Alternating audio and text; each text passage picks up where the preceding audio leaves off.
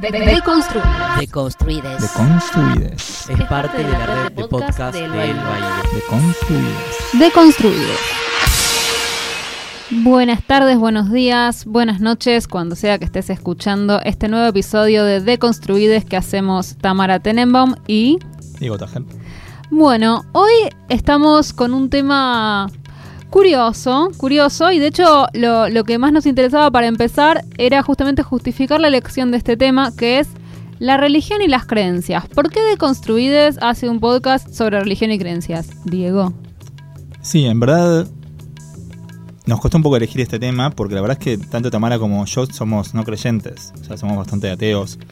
Eh, los dos como será, como es obvio, somos judíos de formación, pero no creemos en básicamente nada. Eh, pero bueno, la razón por la que lo, lo, hicimos es en verdad porque, bueno, mucha gente todavía es religiosa y mucho más este año, no solo en Argentina, sino en otros países, se vio que, que la religión está más viva que nunca, lo cual es bastante un horror, la verdad. Pero es simplemente un dato con el, cual hay que, con el cual tendremos que lidiar. Si no es ahora, será en, en unos años. Eh, entonces, bueno, si, si no existieran religiones, probablemente no haríamos este programa, pero porque nosotros no somos personas religiosas, pero dado que existen y que tienen una importancia bastante vital hoy en día, eh, bueno, hoy nos juntamos a discutir un poco sobre esto. Sí, y es interesante que es un tabú que, que sigue existiendo, ¿no? O sea, tanto en, bueno, siempre se dice que en Estados Unidos, por ejemplo, ¿no? Que un presidente puede hacer cualquier cosa menos ser ateo. Pero yo creo que en Argentina también es igual. Yo no sé si, si hubo algún presidente que se pueda definir ateo o, o algo así. Y de hecho, bueno, con el debate del aborto lo que vimos es que que, que, tal como dice Diego, no solamente el debate del aborto, sino el empoderamiento de, de, de las derechas en general en el mundo, que hay, es, es, una pregunta también, ¿hasta qué punto necesariamente tiene que haber una relación entre, entre las ideas conservadoras y la religión? Porque no es, no es lineal, no, no es necesariamente lineal. De hecho, en la Argentina tenemos también una, izquierda que estuvo históricamente vinculada a las religiones y, y, en muchos otros países también. En América Latina es algo muy común. Entonces, evidentemente es un tema que no solamente todavía nos interpela, sino que es como, no sé, como lo vos, digo, pero muy transversal a muchas cosas y, y, y que toca también muchos temas que, que, nos interpelan como deconstruidos, como es esto, el tema de la familia, de la sexualidad, de, cómo organizar un modo de vida, de cómo organizar una ética. Todavía la mayoría de la gente, una gran amplia mayoría de la gente, organiza sus valores y su ética en torno a algún tipo de creencia religiosa. ¿Qué, será eso, no? O sea, ¿qué significaría eso? Sí, tal cual. Bueno, lo que estuve leyendo últimamente un libro eh, se llama The Meaning, The Meaning of o sea, el significado de la creencia de, de, un filósofo británico que se llama Tim Crane. Y bueno, quizás seguramente varios de nuestros oyentes conocen al movimiento ateo, que el son ateísmo un, militante. El ateísmo, el, el ateísmo militante, New Atheism, como fuera. Dawkins, Dennett y compañía, a mí no me caen muy bien. No, a mí tampoco. Me parece que son como muy arrogantes y no son personas con las que me gustaría a charlar, digamos. Eh, ellos tienen una actitud muy bélica con la religión, eh, que hasta, obviamente hasta cierto punto está justificada por la religión, hace unas cosas terribles. Y bueno, Tim Crane escribió un libro que es una visión un poquito más moderada sobre la religión, más, pero también desde el punto de vista de un ateo. O sea, diciendo yo no creo en Dios, ni tengo una religión, pero vamos a entender un poco qué, qué está pasando acá. Y lo que él dice básicamente es que, eh, bueno, que, que, una religión, en general, una, o sea, los ateos lo ven como, estos militantes ateos, como, como un conjunto de creencias medio deliran, delirantes, por ejemplo, que una virgen tuvo un hijo y todo eso. Pero en verdad, eh, una religión es mucho más que eso. Eh, es un conjunto, por ejemplo, de rituales, es algo que te da identidad, y eso a veces, bueno, mucha gente lo necesita. Y parece ser, en general, en la práctica de muchas religiones, mucho más importante el rito que, que la creencia en sí, ¿no? Sí, eh, mucho No, Tamara y yo, como decíamos, somos judíos y los dos tuvimos una formación judía. Y el muy judaísmo distinta. muy distinta, porque Tamara, bueno, fue ortodoxa. Oh, sí. fuiste ortodoxa. Sí, pero... sí, ortodoxia moderna. Claro, y mi formación fue ultra progre. Eh, pero el judaísmo es, de hecho, mucho más enfocado en ritos que en que en, una cosa subjetiva, digamos, es una, es una religión muy arcaica. Sí, incluso en, en, en, la ortodoxia de la que vengo yo, yo alguna vez le pregunté a mi mamá, pero vos alguna vez creíste en Dios, pero mi mamá fue ortodoxa hasta... Hasta, o sea, yo, yo salí muy chiquita, pero mi mamá fue ortodoxa hasta más o menos sus treinta y pico de años. Entonces yo le pregunté una vez, pero vos crees en Dios? No, no sé, nunca lo pensé. Como que tampoco era atea, pero nunca se lo había preguntado. Entonces, es curioso porque mi mamá era una persona que no usaba pantalones, eh, no prendía la luz en Shabbat, o sea, no, no, no comía jamón, digo, su vida estaba completamente atravesada por esta religión y nunca se había preguntado realmente si creía o no en Dios. Sí, totalmente. O sea, para mí, eh, esto obviamente es bastante discutible, pero a veces se separan la religi- uno separa la religión de otras cosas. Por ejemplo, de la nacionalidad o, o de preferencias o valores que tiene cada uno. Y para mí, en verdad, es, es más parecido a, a una nacionalidad, por ejemplo, que a, Mm. que a creer en una teoría, o por ejemplo, creer en el horóscopo, o creer en, o creer en, la, en la física, o creer en una teoría científica. Eh, porque tiene que ver con cómo uno se identifica. eh, con- Es más con- como una identidad que, una, que un conjunto de teorías o creencias sobre el mundo, eso decís. Yo creo que sí, por eso en verdad, viste que los, los que militan el laicismo, que obviamente... El estoy- ateísmo. o el ateísmo, yo soy uno de ellos. eh, No, para vos militas el ateísmo o el laicismo. No es lo mismo. Las dos. Las dos. ¿Las dos? Sí, Ok. solamente con menos violencia uno que el otro. o sea, sí. Pero bueno, muchas veces dicen, por ejemplo, sobre la educación religiosa que le imponen creencias religiosas a los chicos, eh, que obviamente es un bajón.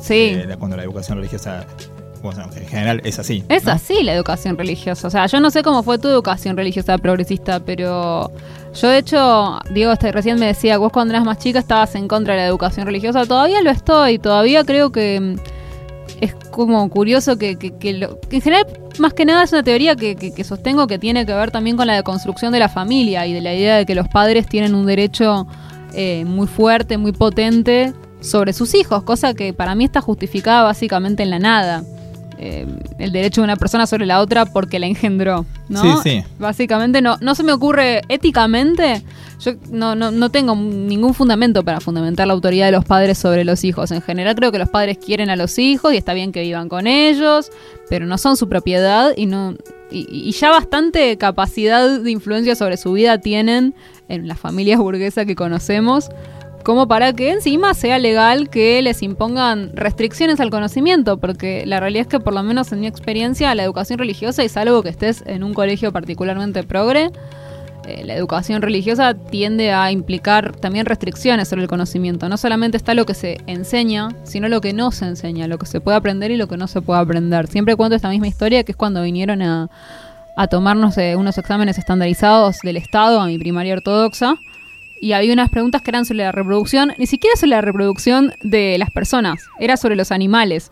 Como que había un- algo de los sapos, me acuerdo que, y preguntaban si era como ovípara, ovulípara, mamífera o algo así. Y nosotros no sabíamos porque ni siquiera nos habían enseñado la reproducción de los animales. Y la, y la, y la profesora le empezó a decir, a la, la maestra le empezó a decir al, al- al tipo que venía a tomar los exámenes, ellos no saben esto, así que les voy a tachar la pregunta. Y viste, y el tipo no entendía nada, era como muy terrible. Así que bueno, en ese sentido eh, estoy todavía sigo Sí, estando medio en contra del asunto. Respecto a de Argentina, por lo menos debería estar un poco más regulada. Eh, Exacto, Porque hay pero- colegios religiosos en Argentina que son realmente muy extremos. Pero Bueno, también esto que vos decías, de que como la religión se considera algo especial, no algo como una nacionalidad, sino algo especial, Sí, hay una sensación de que no se puede meterse con las creencias religiosas de nadie en ningún sentido, ¿no? Vos te puedes meter con todo otro tipo de creencias de las personas, pero con la religión jamás. Es algo incuestionable porque es algo sagrado. Sí, totalmente. A veces no hay que perder de vista, digamos, que cuando uno defiende el laicismo en la educación, eh, no está diciendo que, que le prohíbas a los padres enseñarles religión a los hijos. Simplemente que esto no se imponga de forma tan fuerte en la escuela. Tampoco la idea es sacarles No, los claro. a los hijos, no es una cosa como... No necesariamente, aunque a mí me interesan muchísimo esos experimentos de crianza lejos de la familia. No sé si alguna vez leíste sobre eso. Yo estoy muy fascinada siempre. miedo. Es un montón, sí, y todas las experiencias que, que- que he leído han sido más bien negativas. O sea, las experiencias, por ejemplo, en los kibbutz, donde los chicos vivían en casas de Claro. niñitos y- y los cuidaban alternadamente adultos y ellos no tenían una figura paterna y una materna. En general, las experiencias con eso muestran que por ahora criar a los chicos en algo que parece una familia, por ahora venía funcionando mejor, pero... Sí, en verdad es interesante ver porque hubo en verdad en la historia varios intentos de erradicar como la educación religiosa o la religión en varios países comunistas y en general terminó saliendo todo el tiro por la culata. Claro. Porque cuando se acabaron esos regímenes eh, empezó, a bueno, varios se hicieron una religión estatal, como el caso de Corea del Norte o similares. Pero en otros como en Rusia, por ejemplo, donde hubo con mucha persecución a los católicos, cuando terminaron esos regímenes salieron con todos los religiosos a decir vamos a recuperar todo lo que perdimos. Exacto. Eh, y nada, bueno, mucha gente dice que es eso, que la gente tiene como un impulso religioso. Justo estaba viendo este eh, en este libro que decía, hay unas citas de William James. William James es este escritor y psicólogo escribió un libro que era muy famoso en, en, a principios del siglo XX, que era la- las variedades de la experiencia religiosa. William James analiza como muchos procesos de conversión de gente famosa. Y lo que él tiene una visión positiva de eso, le parece como una cosa, como una suerte de locura no tan grave. Y claro, ¿por qué? Porque básicamente dice que, el, sentimiento que el sentimiento religioso te puede hacer sentir mejor. Que, que es un sentimiento que te puede hacer sentir como que puede ser reconfortante y que se entiende que la gente lo tenga. Eh, y de hecho él dice que la gente tiene un impulso religioso. Ujú. Eh, que no, no, no necesariamente tiene que ser un impulso a creer en Dios, ¿no? Pero sí en algo trascendente. En algo trascendente.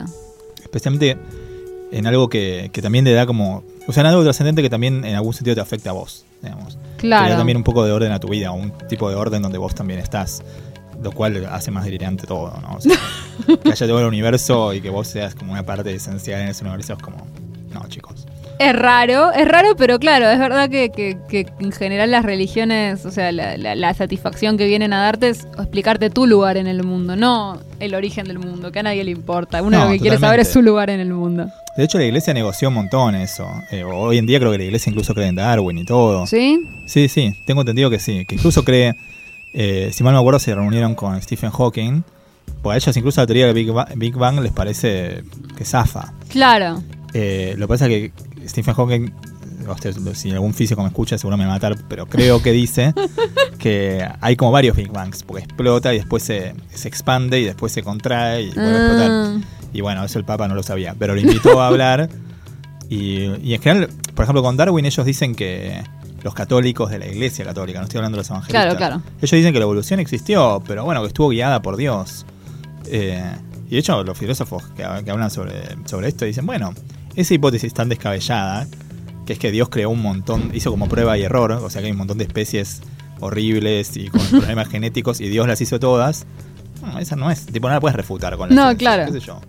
Eh, así que se van, se van adaptando, porque en el fondo, como decíamos, no la esencia de la religión no tiene que ver con esas creencias eh, cosmológicas o biológicas básicas. Claro, y es interesante que es como que eh, eso los religiosos lo saben y los ateos militantes no, ¿no? Los ateos militantes se ponen a, a- a tratar de deconstruirte la creencia y decirte, pero mira, tal cosa es absurda, tal otra cosa es absurda, sin eh, darse cuenta de que lo que a la gente le importa no es tanto eso, el contenido de la creencia, sino la identificación, la identidad y, y la comunidad también, ante todo, ¿no? Sí, obvio. Si bien, aparte, bueno, todos nosotros conocemos gente que, mal que bien, por motivos religiosos o no tanto, tuvieron como actitudes positivas. Por ejemplo, Por conozco gente que hacía como actos solidarios muy copados por, por inclinaciones religiosas. Yo creo que, que si uno hace una militancia atea, y que yo estoy a favor que se haga eso, eh, tiene que tener en cuenta que, que mejor extraer lo positivo o venderse por lo positivo eh, y no salir directamente de choque como diciendo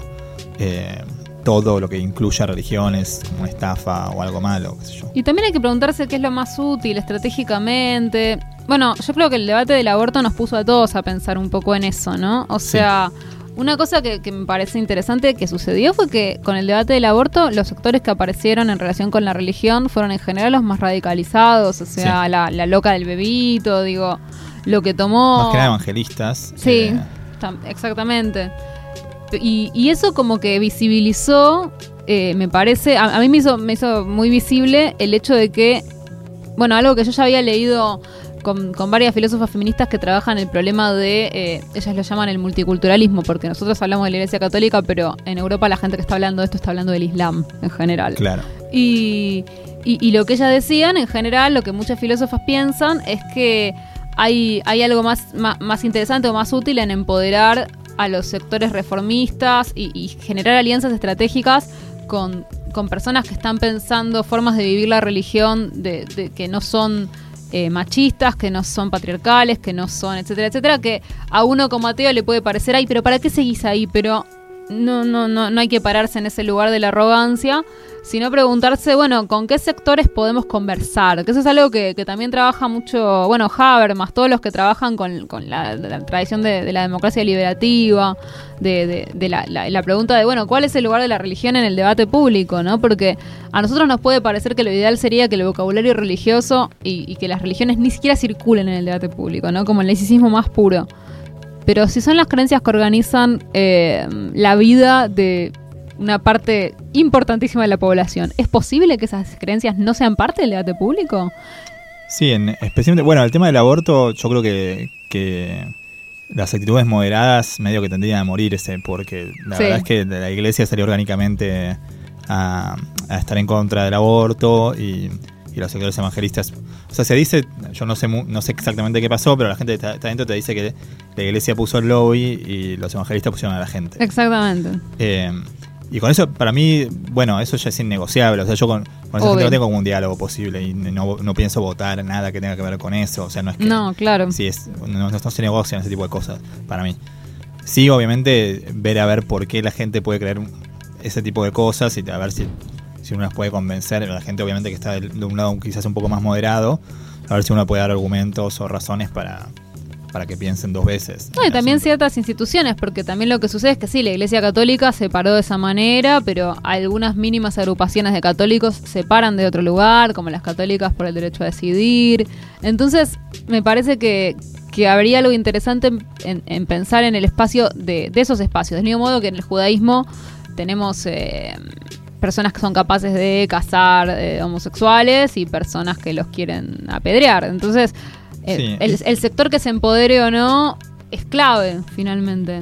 Sí, esto es, es, medio gracioso, porque viste que cuando, o sea, cuando los judíos hablamos de religión, eh, no queremos decir lo mismo que, que otra gente, porque el judaísmo es, es, en algunas cosas es un poco específico. Por ejemplo, en esto que la mitad de la comunidad está o al menos es, no tiene una postura tan fuerte con respecto, con respecto al aborto, por ejemplo. Mm. Salieron decenas de rabinos, o sea, todos los que sí. yo conozco, por ejemplo, creen que tiene que ser legal, incluso deformando un poco el texto bíblico, lo que fuera, pero sí, les parece sí. que, que, es una, bueno, obviamente que es una tortura obligar a alguien a, a gestar un embarazo si no quiere, ¿no? Eh, sí, pero... incluso los ortodoxos salieron a, a, a explicar su postura, que es que, bueno, en general estaban en contra del aborto a libre demanda, pero no, por ejemplo, el aborto terapéutico, que parece una pavada, pero si lo pensamos, el, el, el aborto que fueron a bloquear o Barrio y sus amigas eh, era un aborto terapéutico, con lo cual evidentemente hay gente que está en contra del aborto, aunque sea para salvar la vida de la mujer, y hasta el más derechoso de los rabinos no lo está. Entonces, sí, sí, totalmente. Pero bueno, después eso se lo contás a gente que es más que vino del mundo de la iglesia y te dice, bueno, no, no sé. Eso tipo, no se aplica, porque la iglesia ¿viste? tiene un dogma mucho más fuerte. Y no, tienen no. una organización un poco más vertical. Sí, eh, ¿Qué iba a decir? Bueno, una cosa que, que, que habíamos pensado es. Eh, bueno, ¿qué, qué, re, ¿qué, reemplazaría la religión? Si uno va por la destrucción de todo eso, que no está tan mal. O sea, ¿tenemos algo para reemplazar eso? Porque, como decía, la mayoría de los psicólogos dicen que uno tiene como un tipo de tendencia a creer en lo trascendente. No sé, ¿con, ¿con qué lo reemplazarías? Es que a mí me cuesta pensarlo porque yo no tengo esa tendencia. Yo vivo perfectamente mi vida sabiendo que no significa nada. Entonces, eh, o sea, o quizás no, no no significa nada, quizás yo la vivo perfectamente con, con mi feminismo, con mi progresismo, con, con, mis ideas sobre cómo hacer la vida mejor en esta tierra, con eso me arreglo. o sea, entonces me cuesta pensar con qué reemplazaría un sentimiento que de algo que a mí no me, no me resulta falta, no siento que me haga falta. Eh, igual, si lo tuviera que, que, imaginar, sí, tendría que ver con, con algo de la comunidad, algo de la colectividad, algo en relación con el pensamiento comunitario seguramente. Sí, en verdad, eh, yo creo que cualquier tipo de rito eh, o de sentimiento de identidad puede ayudar. O sea, si bien es, obviamente es una cosa distinta, pero, por ejemplo, para, como para la comunidad eh, que va, de gente que va al fútbol, que va a ver fútbol, por ejemplo, los, doming los domingos, eh, que algunos lo comparan con ir a misa, cosas sí, por el estilo, eh, también tiene una impronta de ese tipo, porque es como, bueno, yo formo parte de esto, aparte de lo que dicen muchos teóricos de religión es eso, que a diferencia de otras creencias, cuando vos empezás a ser religioso creés ya que eso es parte de, de vos mismo. Claro, como es más definitorio. Claro, no es como que te guste tal cosa o tal otra, es algo como que empieza a ser parte de tu identidad, entonces es algo que quizás te gusta de vos mismo, qué sé yo. Eh, y aparte, bueno, te conecta con, con otra gente, te da como eh, sí, un sentido de, de comunidad con otros. Yo, yo creo que, por lo menos sin duda, la, la- si hay una salida, no es por el lado de, de que cada uno se preocupe por sí mismo. No, Eh, totalmente. Porque hay una tendencia a necesitar como cierta comunidad. Y esa tendencia es saludable porque la, la alternativa es el egoísmo total. O sea. Sí, de hecho en general los, los religiosos son en promedio más felices que los... o ¿Sí? sea, sí, sí, creo Mira. que sí. Creo que sí, igual tendría que haber traído los datos, pero me parece que sí. Eh, igual, qué sé yo, prefiero ser un ateo infeliz. un ateo neurótico verdad, infeliz. ah, Yo también, ¿no? Porque es como un poco el argumento de, de la máquina de experiencia, ¿no? Exacto, es como el argumento... eh, Explícalo, explícalo vos, que lo No, sabes eh, mejor que yo. No, bueno. El argumento de máquina de experiencias de, es de Robert Nozick, un filósofo, y básicamente él quería refutar la idea de, del hedonismo, digamos, que, el- que lo bueno es el placer, o sea, que uno busca placer. Entonces, la pregunta es, bueno, supongamos que uno puede entrar como en una suerte de cine, donde entras, te inyectan y vos vivís como una vida súper placentera. Pero que vos sabes que no es auténtica, que es una inyección. No, no va a ser auténtica porque es una, es una es virtual, pero es una vida totalmente Feliz. feliz. Y, y él dice, bueno, la, la mayoría de la gente diría, no, yo no quiero vivir eso porque no tiene la autenticidad que tiene mi vida real. Entonces él dice, bueno, entonces fíjense que, la, que el bien o lo que uno tiene que hacer no es solamente tener placer, sino ser como responsable de tu propia vida. Pero ese argumento es hermoso. Sí. Pero después hay un argumento, hay un experimento que hizo un tipo que hizo una máquina de experiencia inversa, que es una cosa tipo Matrix, ¿no? Es como Ay, no. te dicen que eh, que todo lo que viviste hasta ahora es artificial.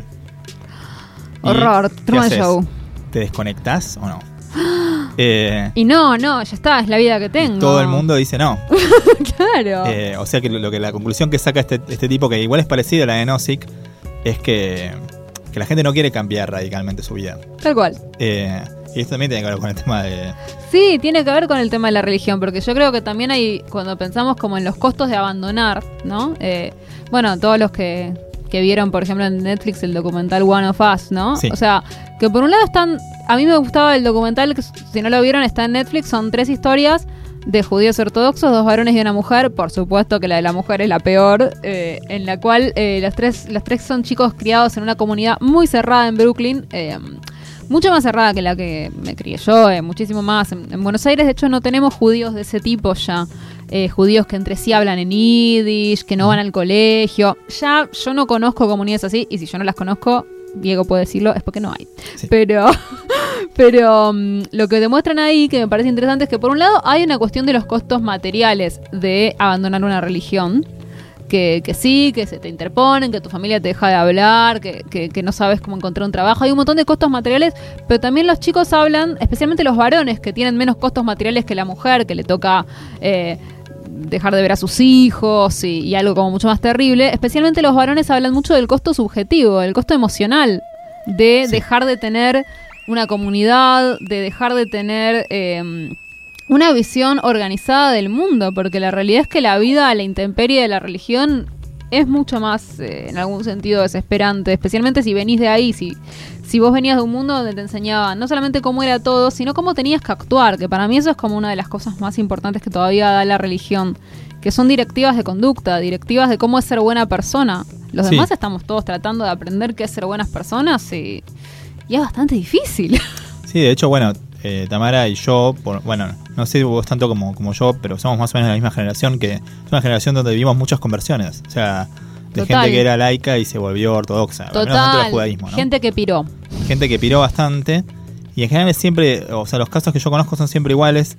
Y son básicamente, bueno, la mayoría de los que yo conozco son mujeres, igual también puede haber hombres. Yo vi varones también. Pero sí, que tienen sí. algún tipo de problema quizás familiar Total. o algún asunto que, que no está resuelto, quizás eh, en algunos casos quizás porque no tienen pareja o en otros casos quizás pues no les va bien, en, pues no tienen como un proyecto profesional claro eh, o lo que fuera.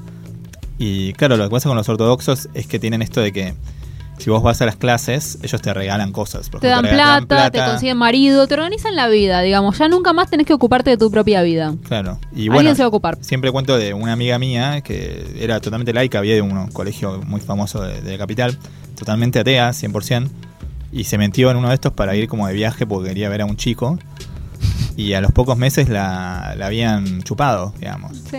Y cuatro o cinco meses después ya estaba vestida 100% ortodoxa y tenía 19, 20 años. Se casó con un tipo con el que nunca, no- Nunca ni había visto, se había claro, tomado- sí. tocado de la mano. O sea, Y sí. se tocó de la mano por primera vez después de, de casarse. Eh, y fue directo a los hijos, ¿no? Obviamente no van a perder tiempo con enamorarse o, o ser no. Aparte le engan- bueno, espero que no esté escuchando, pero engancharon uno medio feo. Bueno, esto es terrible, pero la gente judía sabe que a los Baal Teshuvah, a los Balei Teshuvah, que son las personas que eh, vuelven a la religión, así le dicen, ellos le dicen volver si vos nunca fuiste religioso y te volvés religioso, porque es como que volvés a, a tu, a tu verdadero lugar, qué sé yo.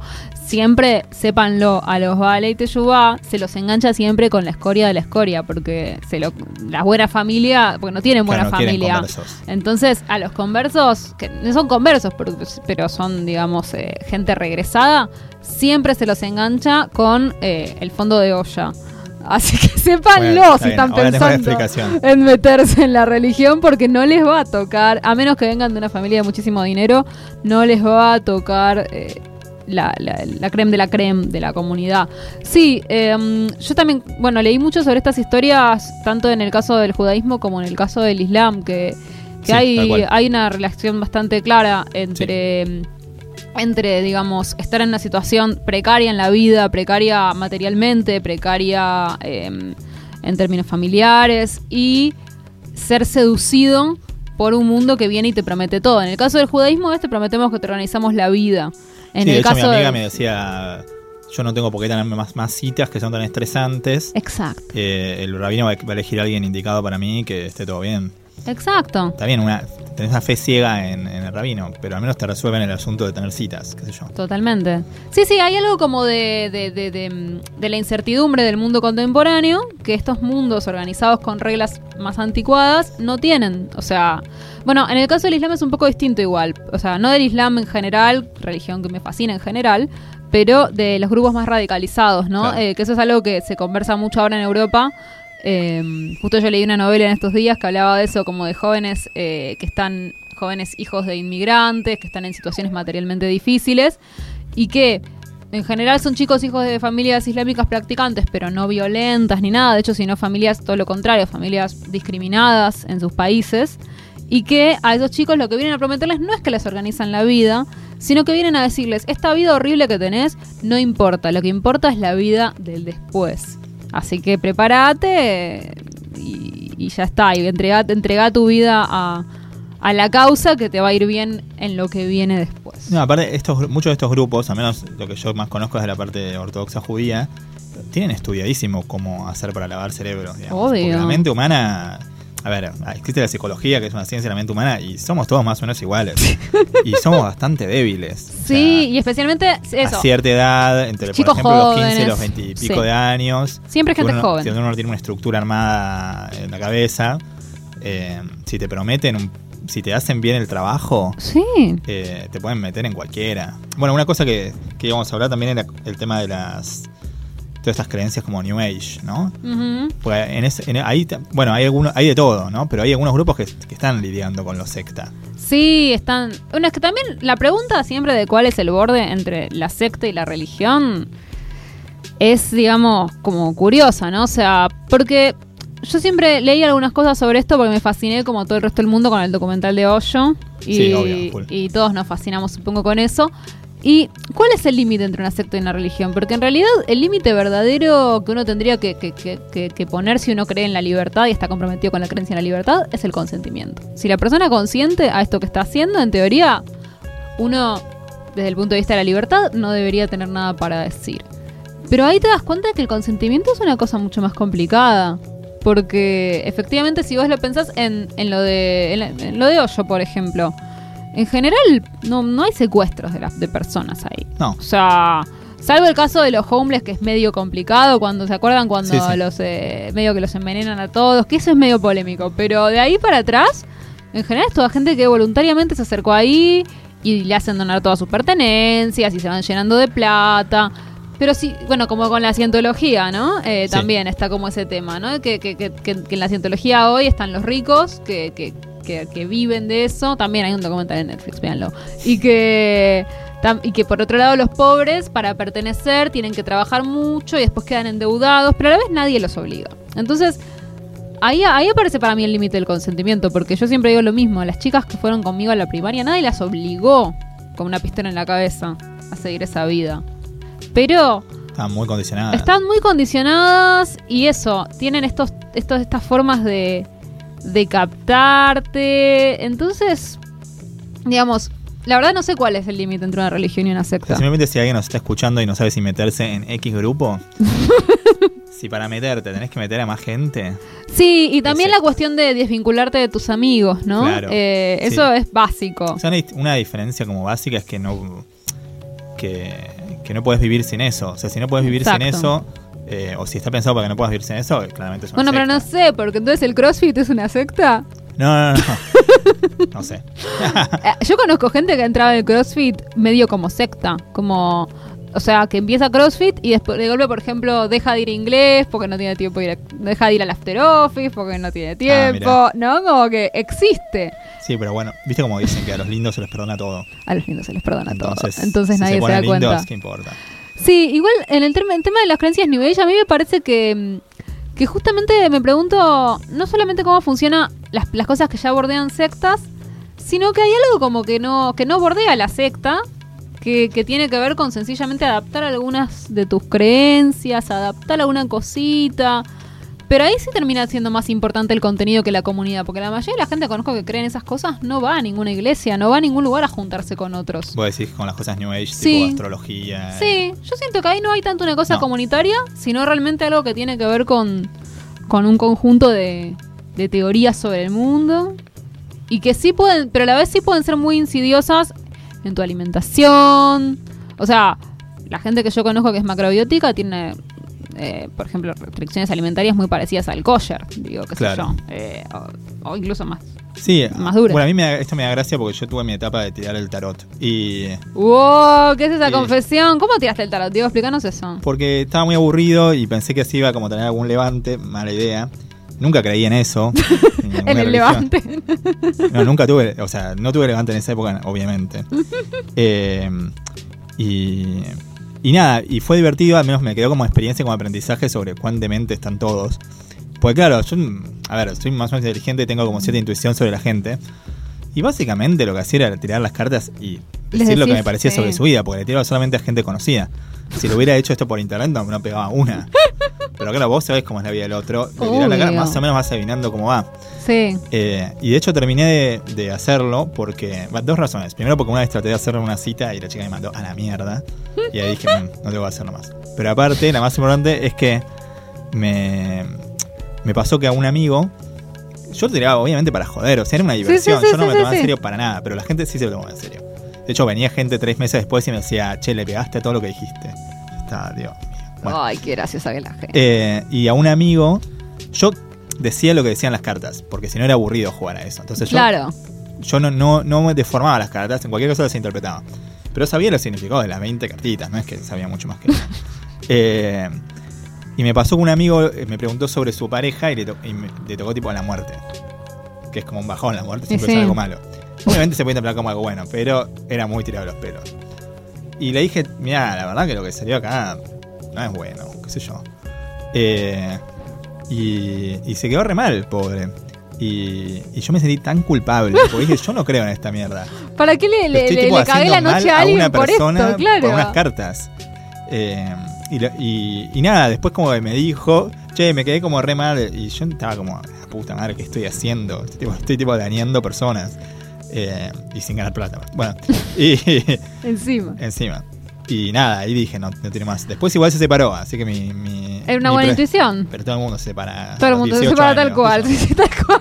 Bueno, pero a mí me parece que trajiste algo que está bueno, que es que habíamos dicho quizás que el principio del consentimiento era, era algo divisorio, pero quizás el principio que es el, el definitorio es el no harm, ¿no? No, no hacer daño. Finalmente Sí, todo se es- estriba en eso. En mi- un poco mi visión sobre cosas tipo astrología o algo así. es Tal cual, mientras no haga daño. O sea, obviamente no estoy a favor de que el Estado tenga una universidad de horóscopo, o sea, porque es- me parece un delirio. Sí. Pero usted tiene que estar basado en políticas científicas o en ciencia o en conocimiento. Bueno, pero que la gente vaya que- y compre horóscopo, no- que no le hace mal a nada. No es como la, la homeopatía que te puede decir te, te curo el cáncer con esto. Sino el horóscopo, bueno, te dicen, no sé, si te va a dar bola a la persona que te gusta. Mirando a las estrellas. Es divertido, no sé. No, y además eh, mi amiga Natalia Laube, que quizás no se escuche porque en general no se escucha, siempre dice algo que para mí tiene mucha razón, que es que la astrología y todas esas cosas, especialmente la astrología y la carta astral y ese tipo de, de cosas, están hechas para nuestra época, porque ¿qué nos gusta más a los millennials? A les millennials, que que nos hablen de nosotros mismos. Nada. O sí, sea, sí, tiene, tiene un poco. Tiene un poco esto que decía del, del impulso religioso, de creer que hay como cierto orden o que, que uno es algo importante Sí, en tipo la es estructura galáctica. Del- delirio mayúsculo. O sea, las- los astros están girando y influyen en uno mismo, que es tipo, es tipo un mono evolucionado. Bueno. eh, Y a la vez es como, e- es un pensamiento súper egocéntrico, Sí. pero que re va con, con nuestro esquema de valores como millennials, de querer eso, como ser importantes, ser valorados, ser únicos, porque también como tu carta astral siempre es única, ¿no? Sí, Eh, no, yo lo, lo que me di cuenta leyendo cuando tiraba tarot es que, o sea, una pregunta es ¿por qué sobrevivieron es- esas y no otras? O sea, ¿por qué la gente tira tarot o hace Claro. astrología? Y la verdad es porque la gente que inventó esas cosas, que seguramente fue hace miles de años, era bastante inteligente. Entonces buscó ciertos arquetipos ciertas ideas, tipo las 20 cartas. O sea, las- si las 20 cartas fueran toda felicidad, nadie tiraría eso. Claro. Es un juego que, si bien obviamente yo no creo en eso, está armado de tal modo que, Que el, que el verosímil. resultado va a ser verosímil y más o menos inteligente. Claro. Cuando separan. A mí eso sí me interesa, cuando Obvio. separan. De hecho, a mí me da un montón de risa cuando hacen chistes como, ay, soy un Géminis, entonces dice eso.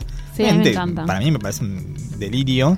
Pero a vez también Eh, a veces yo pienso en esas Cuando cosas. me pegan algo sí. que me dicen de mí que soy de Aries, me encanta. A mí también, y aparte me parece que, o sea, cuando se trata de un vocabulario para conversar, yo estoy a favor de todos los vocabularios. Eso, Sí. en ese sentido, me defino quizás rortiana, ¿no? Como estoy acostumbrada, o acostumbrada, estoy como, sí, acostumbrada a valorar eso, como distintos vocabularios, porque no todo el mundo necesita hablar de ideas y conceptos duros y, y- o hablar en psicoanalítico o hablar en tal idioma, o sea, son idiomas finalmente. Son idiomas. Y, y si sirven para hacer circular ideas que a la gente le hacen feliz y le- o, o- o ni siquiera hacen feliz, a veces le sirven para entender cosas, ¿viste? Yo, yo no creo en nada de esto, pero hace poco una, una amiga estaba como muy mal, como con, con un tema de la maternidad, de si querer, si, si que había perdido un embarazo y si quería tener otro bebé, o, o sea, tratar de tener un bebé o no sé qué, como estaba muy angustiada con eso y una amiga mía decía, tiene que ir a...